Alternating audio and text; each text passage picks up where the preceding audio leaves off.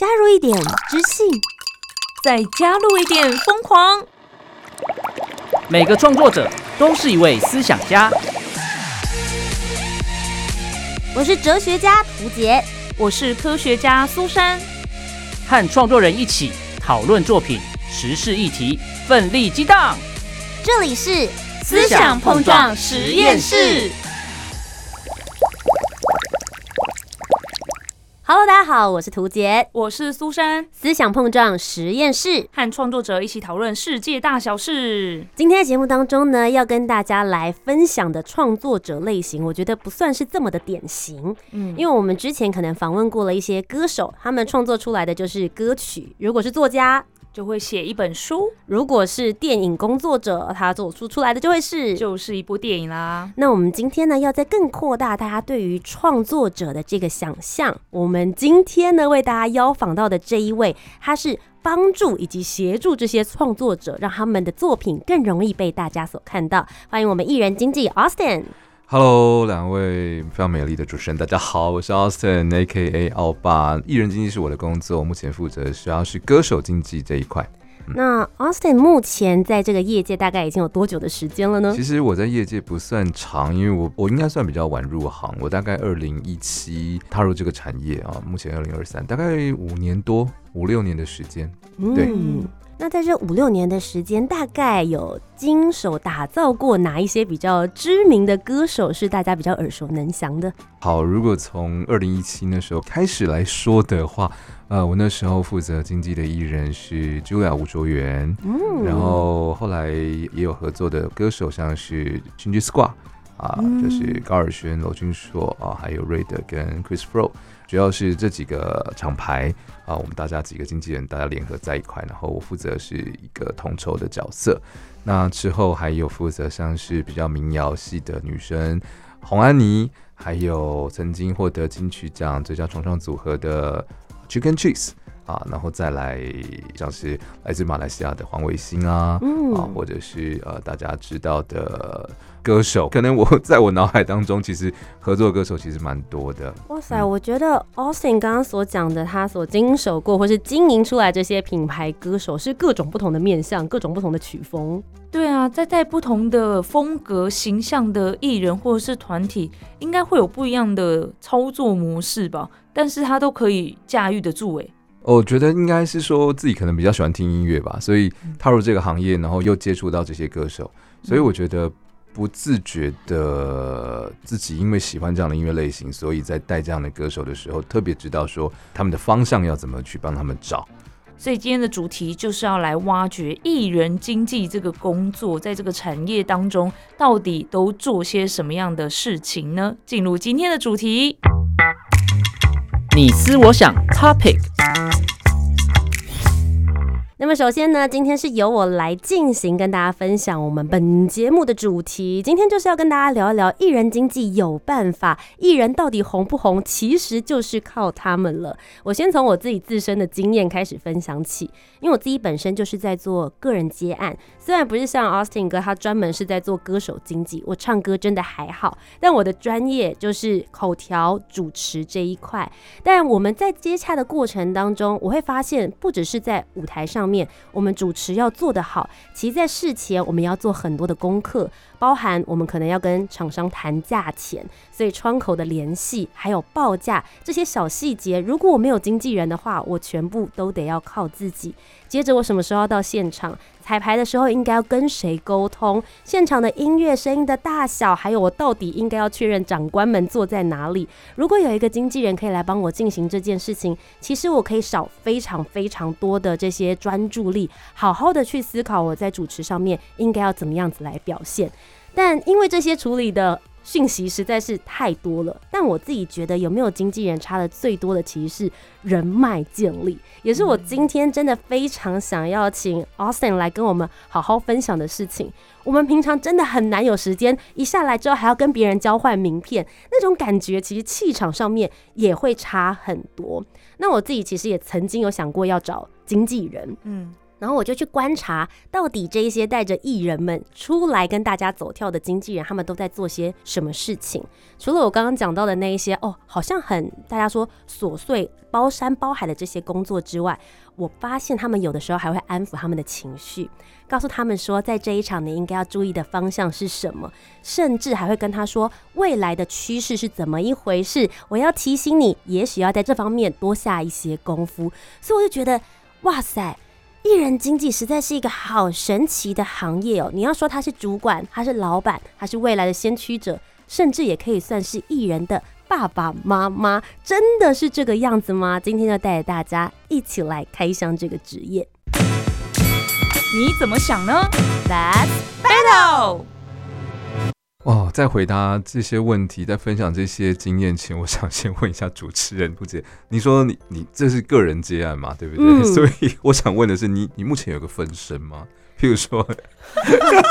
没有想到他一个人可以做这么对对，想多事。说你是不是有一个化名在帮你接收这些 email？我要讲老实话，是不是？对对对，有哎、就是我有一个公账号，嗯。然后就是放在我所有的社群上面，所以所有想要跟我接洽的厂商，他们会寄信进来，然后我就会化名成我的某一个助理的名字，但这个助理可能就是我本人的另外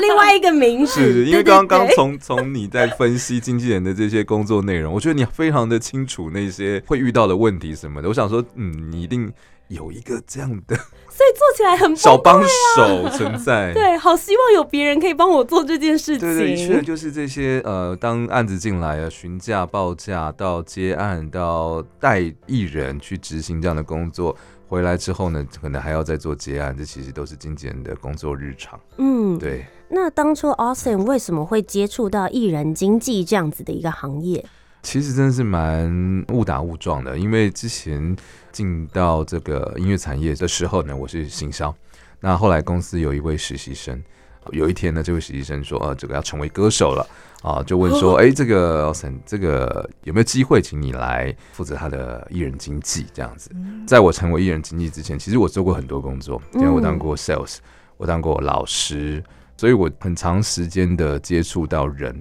那当又遇到自己喜欢的工作的时候，又有一个这样的机会，所以我就投身下去，然后也因缘机会呢，开启我这个经纪人的这条路。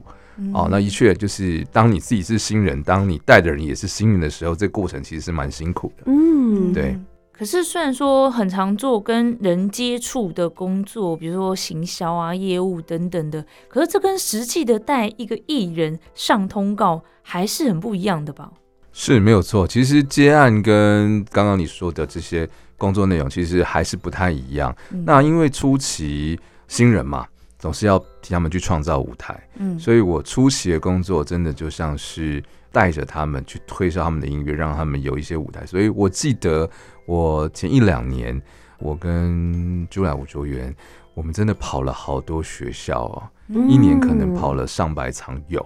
对我可以说是从校园演唱发迹，嗯。对，那因为我觉得一个艺人他的商业价值在于他的影响力开始有的时候才会发生，所以经纪人一个很重要的工作其实就是要知道艺人的特色在哪里，他的特质在哪里，然后把他找到适合的舞台，让他去发挥，让他发挥之后呢，他自然而然他就会，我们说可能量化之后才会出现质化。才会有这些商业的演出机会，然后你才会去跟这些商业演出的活动开始做洽谈，你才知道哦，什么叫业配啊，什么叫商演，什么叫威压，这些东西其实都是一步一步一脚印在慢慢去试这个过程的。那我想要以就是刚刚提到的 Julia 吴卓源来作为一个很好的例子，因为当时您一起带他的时候，你刚刚有提到说，嗯希望能够挖掘出他的特色，而且让他的特色被别人所看见。嗯所以你当时在一开始接触到他的时候，你觉得对他的印象是什么？从哪边可以开始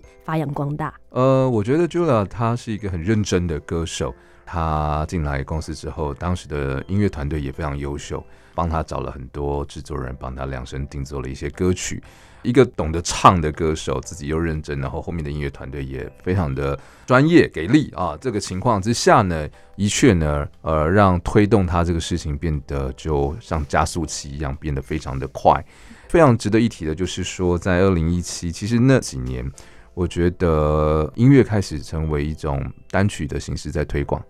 慢慢不再是专辑了。嗯所以当单曲的形式来临，数位串流它变成一种趋势的时候，的确我们的行销策略就是单曲单曲的在做推播，在做发行。对，也因为这样子，它的宣传期也拉的好像没有尽头，因为几乎每三个月啊、你就会听到他的新作品。嗯然后可能每五个月他可能就会办一个小巡演啊，可能一年一次的专辑。当然，单曲单曲的累积会成为一张专辑的量。那发到现在，你看他已经发到第五张、第六张专辑了，真的是非常厉害。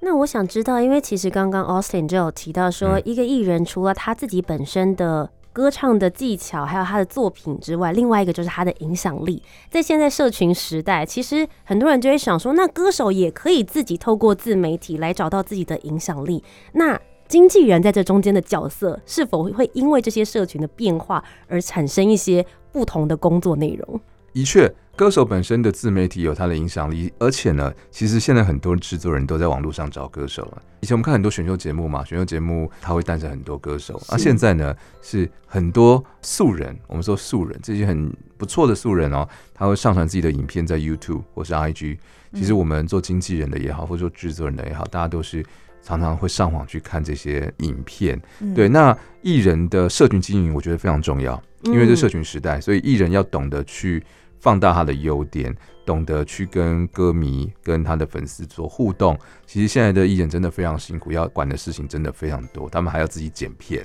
还要自己去。辛苦 去去做一些直播啊，嗯这些东西其实某种程度都是在行销自己啦，所以我觉得艺人主动，然后经纪人其实某种角色是在陪他完成一些事情。嗯，对我就想，这样子艺人经纪的角色会不会又回归到比较早期所谓的星探的感觉啊？星探的感觉，因为现在我们知道，就是音乐的发行变得是刚刚说到是单曲的形式嘛，然后我觉得做音乐的门槛也变得非常低，几乎大家只要手边有录音的设备，其实都可以发片了。在这样的一个情况之下，有这么多的歌手都想要成为一个线上歌手的时候，那他必须要有一个伯乐。嗯哦存在嘛，对不对？所以我的工作，我不敢说我自己是伯乐啦，我的工作就是希望找到对歌唱是有梦想，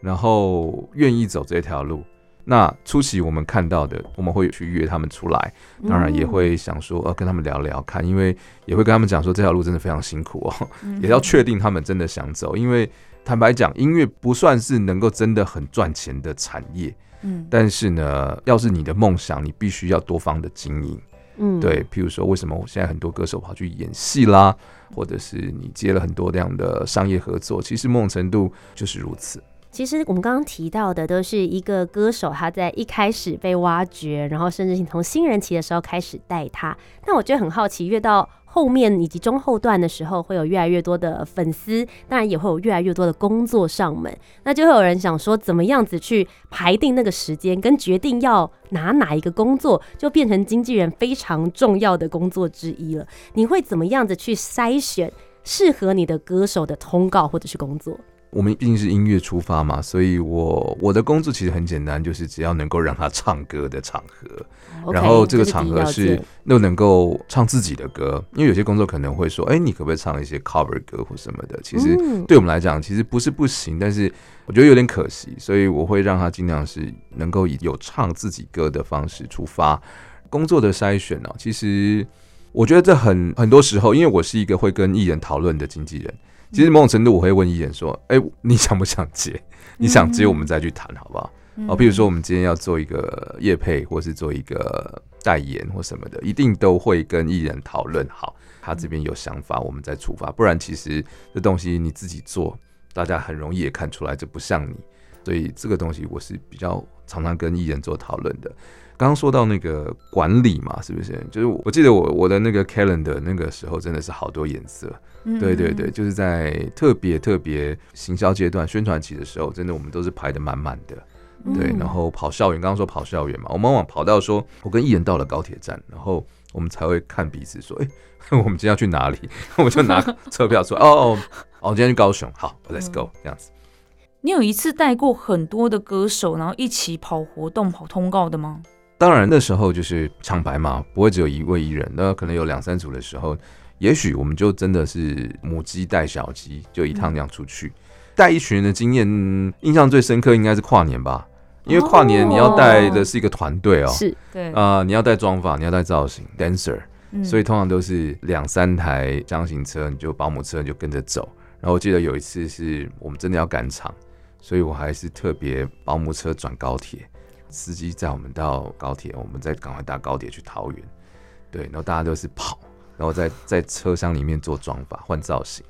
哇很刺激，哦很难忘，分秒必争，分秒必争。嗯有时候对军人来讲，真的是有很多意想不到的事情啊。嗯但时间对我们来讲是非常珍贵的一件事。那像你们在这样子逐步累积的过程当中，有没有遇到什么让你觉得哇？也许是你做不来，或者是你的个性上面好像没有那么适合这个工作，可是你靠着努力把它过去的。应该是说靠着自己努力去过这个自己没办法过的关，是不是？对，因为我觉得嗯在艺人经济这方面，一定会有一些场合，也许你没有那么喜欢，或者是说，呃，面对到某一些厂商的时候，你可能跟他在沟通报价的过程当中，会有很多的来来回回这样子。那是用什么样子的方式，或者是做了一些什么样子的努力来突破的？其实一开始真的会因为一些厂商的可能比较无理的要求啦，哈，或者是一些合约上比较严苛的规定，会让自己比较有一点情绪。但我后来处理多了，其实我到现在，我常告诉自己，就是专业其实是不带情绪在做事情。当你不带情绪在做一件事情的时候，你的专业度就会出来。那当你用你专业的角度去跟对方谈的时候，对方往往会去感受到说你的坚持。对，嗯那也因为这样的坚持不断来回，可能在沟通上，也许会去软化一下对方当初那个一些不合理的事情。当然，还是有一些自己的小本子啦，就是黑名单，黑名单啦，就是不是不能不能说黑名单了，就是不适合，频率不对，嗯那我们就有缘再合作这样子。我觉得 Austin 真的很厉害。你看他果然是跟外面人交手很多，他连要说别人坏话的时候都讲得很圆融。我们之间只是不适合，也许过一段时间的时候，彼此都冷静一番，还是有机会的。所以经纪人的工作就是从一开始工作上门跟艺人先讨论，哎适不适合，要不要接，然后确定了之后，就在当天带着艺人跑通告、上节目等等的，然后可能结束之后还要回到公司来检讨一下今天的表现如何。可以说是几乎二十四小时都跟他们相处在一起。那是不是其实也要照顾到艺人的心情跟情绪？因为之前也有看过一些就是艺人发生的状况，就是他的心理状态不是很好，然后公司其实好像都没有特别照顾到这一块，然后不断的让他去跑通告啊、上节目啊，不断的给他工作，也没有特别的去关注到他现在可能已经很累了，或是他可能没有办法让自己表现在最佳状态。所以经纪人是不是也要负责在艺人身边照顾他们的情绪，然后在他们状态不好的时候安抚他们？的确，的确，我觉得经纪人真的要有一种观察力，这观察力是要比较敏锐、比较 sensitive 一点，就是必须要说，艺人他们是艺术家，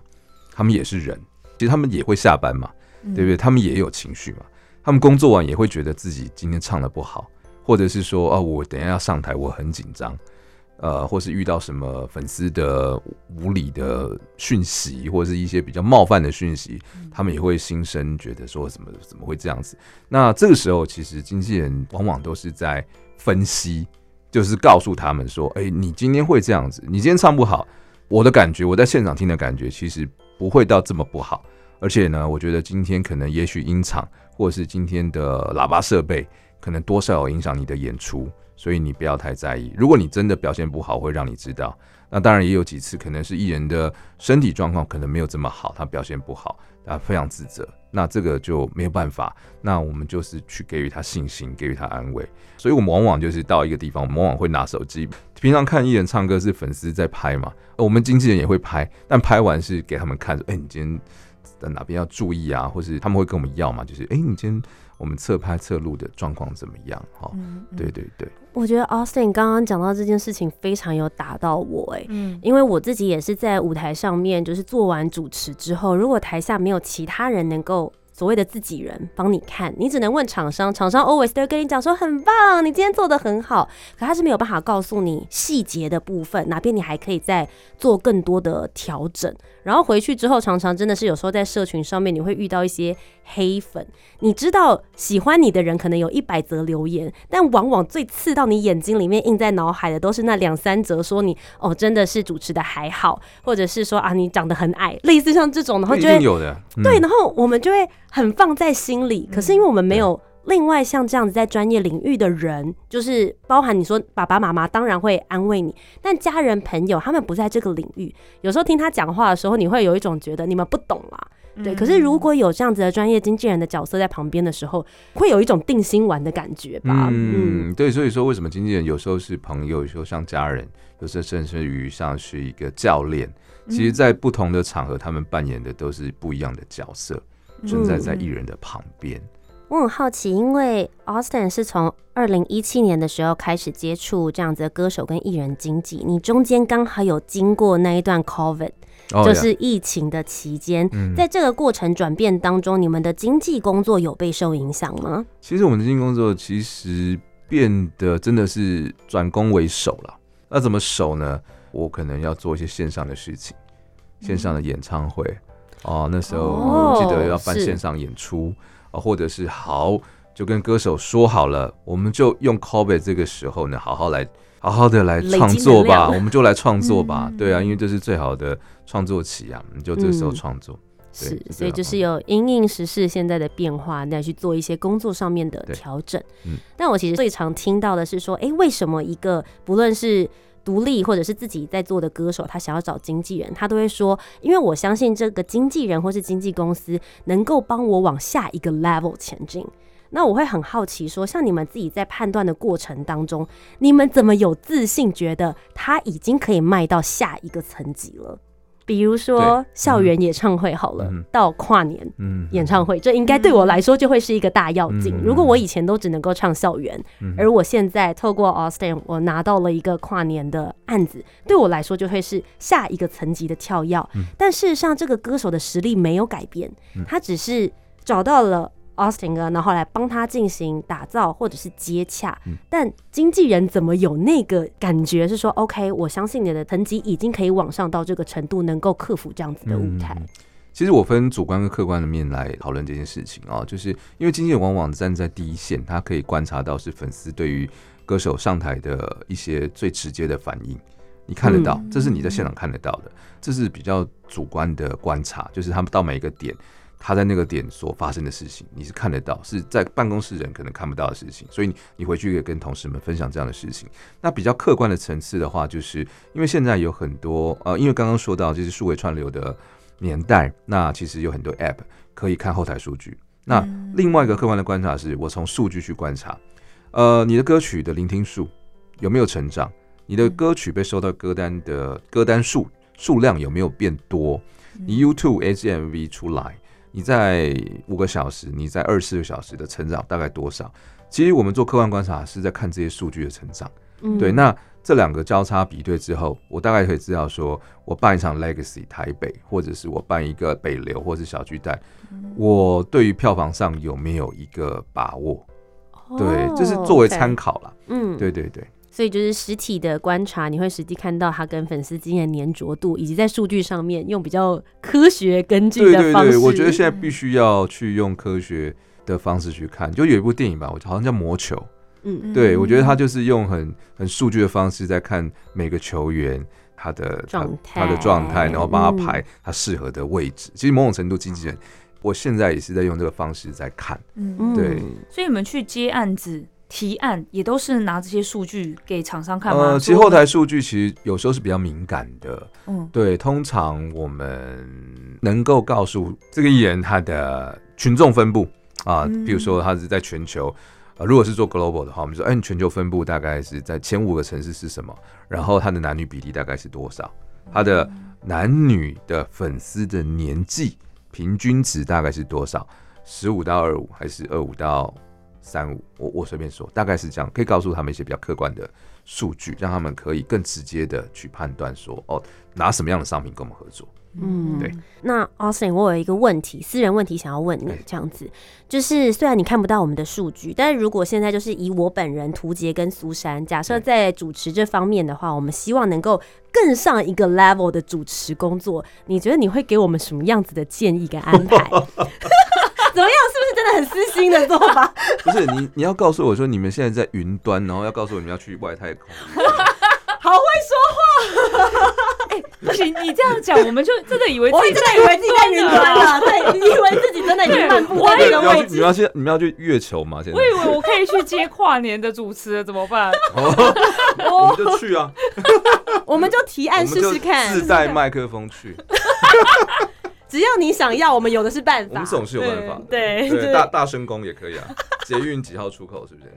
哎这其实也是你们在做的事情，对不对？如果他们有想要达到的一个目标，你们会找方法。一定要找一些方法，就是嗯可能到的目标不是直线，那可能中间有路上，你就是要绕嘛，嗯 那有石头就把它搬开嘛，就是必要要做这些事情很。实在的这个过程，我往那目标前进的过程当中有哪些阻碍，我一一的把一一地把它它排除掉跟处理掉。对，那我觉得最后在这边的话，会想要请 Austin 可以帮我们做一个就是比较全面化的整理。所以作为一个经纪人，你们到底应该要顾好哪一些的面向，才能够说是一个好的经纪人呢？好，我觉得作为一个经纪人，他一定要不断的让自己成长。啊，我觉得我自己是一个学习型的经纪人，所以永远要让自己觉得，啊，我自己所学不够，然后要去多观察，敏锐度的建立很重要。那事情呢，有做要把它做好，然后要同理心。然后对待艺人呢，就是因为我不是那种唠叨型的，所以我是那种鼓励型的，像个教练一样。我总觉得经纪人是在帮艺人完成一件他的梦想，不像以前我自己印象的经纪人，因为我我也没有老师。说真的，我是这样一路这样摸索起来的。嗯，对，所以我觉得，也许每个经纪人的方式都不一样，都能够带领艺人前往他们想要的那个境界。对，但对我来讲，我觉得就是我刚刚说的这些事情，就是嗯专业，然后一定要让人家去感受到。嗯。嗯，专业细腻，然后要有好的观察力，同时之间你要能够照顾好自己的艺人他们的心情，还有完成他在舞台上面有一场完美的演出。今天非常谢谢 Austin 来到我们的节目当中，真的是有好好跟我们聊了艺人经济究竟在做些什么，不单单只是简单的窗口报价下班而已，其实他们要做的事情还有好多很多，我们要看合约啊，对合约很重要。对，嗯合约里面有很多之前一直觉得自己有没有可能去做艺人经济，就是一种追星的心态嘛，就是可以跟艺人一直在一起这样子。但因为后来我也有接触到一些经纪人，我就觉得他们在跟大家联络啊，在沟通，还有要做的那些事情，我会觉得哇。我我真的没有自信自己可以做得来，然后今天听到奥斯汀的分享，我真的觉得还是先放弃好了，先不要。这这我到底讲了什么，让你让你听完不想不想当经纪人？因为会很怀疑你们真的有睡觉的时间吗？啊听起来是嗯艺人上班之前你们已经上工了，艺人下班之后你们还在上工。哎、其实工时真的是蛮长的啦。嗯说真的，他没有一个下班时间。如果要踏进这行的朋友，真的要思考一下。那在什么样子的 moment 会让你觉得说哇，当经纪人真的是太好了，然后你觉得做这份工作很有意义、很有成就感？我觉得当艺人站上他自己演唱会的舞台那一刻，其实你会想哭。我也哭过几次啦，就看他站上去，觉得哇，我们终于做到了。对对那一刻是真的为他感到骄傲。今天非常谢谢 Austin 来到节目当中，跟我们分享了这么多有关于艺人经济的这一些工作秘辛，还有他所付出的苦心。再一次非常谢谢你们成就了这么棒的这些作品给我们，谢谢谢谢涂杰，谢谢苏珊，谢谢两那么。以上呢就是我们今天的节目了，我是涂杰，我是苏珊，思想碰撞实验室，和创作者一起讨论世界大小事。我们下集节目再见，拜拜拜拜。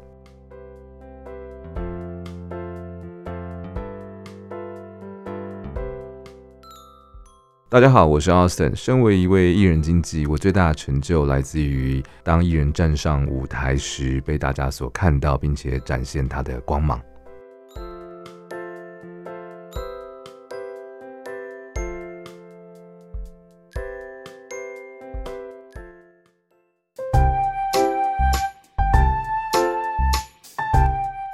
听完今天的讨论，如果你有更多不同面向的想法，也欢迎可以来留言告诉我们哦。Facebook、Instagram 以及 YouTube 频道搜寻“图杰”就可以找到我。那如果你搜寻 Susan Love Music，就可以找到苏珊啦。记得帮我们留下五星的好评，订阅节目。在 Apple Podcast、Spotify、Sound 都可以听得到哦。我们下周见，拜拜拜拜